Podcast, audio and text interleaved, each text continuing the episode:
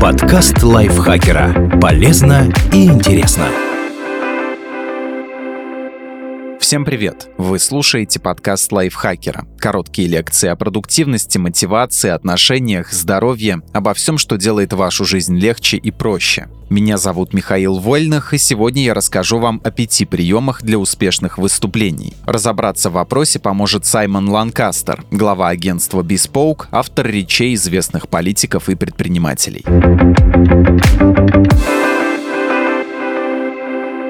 Создавайте напряжение с помощью отрывистых фраз. Когда в 2008 году Барак Обама стал президентом, он произнес свою знаменитую речь. В ней политик ярко описал трудности, которые ожидали страну. И хотя сегодня мы празднуем, мы знаем, что завтра нас ждут величайшие проблемы нашего поколения. Две войны, планета в опасности, худший финансовый кризис столетия. Обратите внимание на последнюю часть предложения. Две войны, планета в опасности, худший финансовый кризис столетия. Она пропитана напряжением не только из-за содержания, но и из-за того, как произнесена. Фраза звучит коротко и отрывисто. Она как бы имитирует нашу речь в спешке или тревоге. Попробуйте применить этот прием, если вам нужно передать слушателям ощущение крайней важности и безотлагательности того, о чем вы говорите.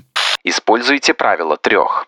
В той же части предложения еще один трюк правила трех. Обычно мы лучше запоминаем вещи, когда они перечисляются по три. Это используют в политических речах. Например, «власть народа», «волей народа» и «для народа» из выступления Авраама Линкольна. В слоганах, например, «reduce», «reuse», «recycle». Сократить потребление, использовать повторно, перерабатывать. Слоган осознанного потребления.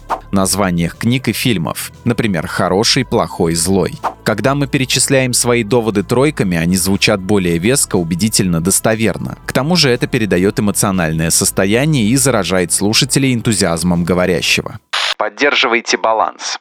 Не спрашивайте, что ваша страна может сделать для вас. Спрашивайте, что вы можете сделать для своей страны. Это знаменитая фраза из речи Джона Кеннеди, произнесенная в 1961 году, произвела огромное впечатление на слушателей и трогает людей до сих пор. Дело в том, что она построена из двух противоположных по смыслу частей. Если предложение звучит таким образом, нам кажется, что и мысли в нем тоже гармоничные, а наш мозг любит гармонию. В итоге мы легко принимаем доводы говорящего. Подобные предложения нас привлекают, даже если гармония в них только на словах. Например, мы смотрим в будущее, а не в прошлое. Мы работаем вместе, а не друг против друга. Мы думаем о том, что можем сделать, а не о том, что нельзя.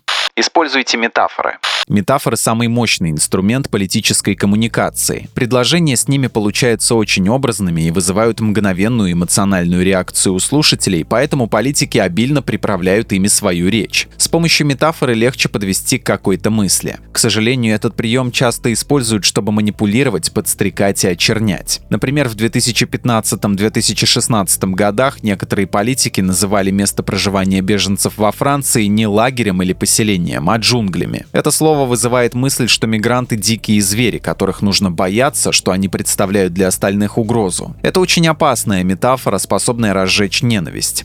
Медиа быстро подхватили ее и постоянно называли поселение джунгли Кале. Добавляйте рифмы. Они с детства помогают нам запомнить что-то. Жиши пиши с буквой «и», лук от семени дуг. Рифмы звучат музыкально и остаются в памяти как навязчивые мелодии. Этот прием может казаться банальным, но если применять его редко и к месту, эффект может быть очень мощным. Привлекательность рифм объясняется тем, что мозгу проще их обрабатывать. Когда мы используем длинные слова и предложения, мы как будто даем человеку большой кусок мяса и просим проглотить его целиком. А вот емкие фразы с рифмой — это как бокал легкого вина. Их легко усвоить. Эти пять трюков пригодятся пригодятся не только тем, кто часто выступает на публике. Даже если вы лично никогда не будете их применять, научитесь распознавать описанные приемы. Политики, рекламщики и разные мошенники используют их, чтобы набирать голоса, навязывать свое мнение и продавать ненужные вещи. Помните об этом, чтобы не попасть в ловушку и сами не применяйте такие методы для обмана. Елене Евстафьевой большое спасибо за этот текст. Подписывайтесь на подкаст Лайфхакера на всех платформах, чтобы не пропустить новые эпизоды. А еще слушайте наш подкаст «Ситуация Help». В нем мы рассказываем про интересные и неоднозначные ситуации, в которые может попасть каждый. На этом я с вами прощаюсь. Пока. Подкаст Лайфхакера. Полезно и интересно.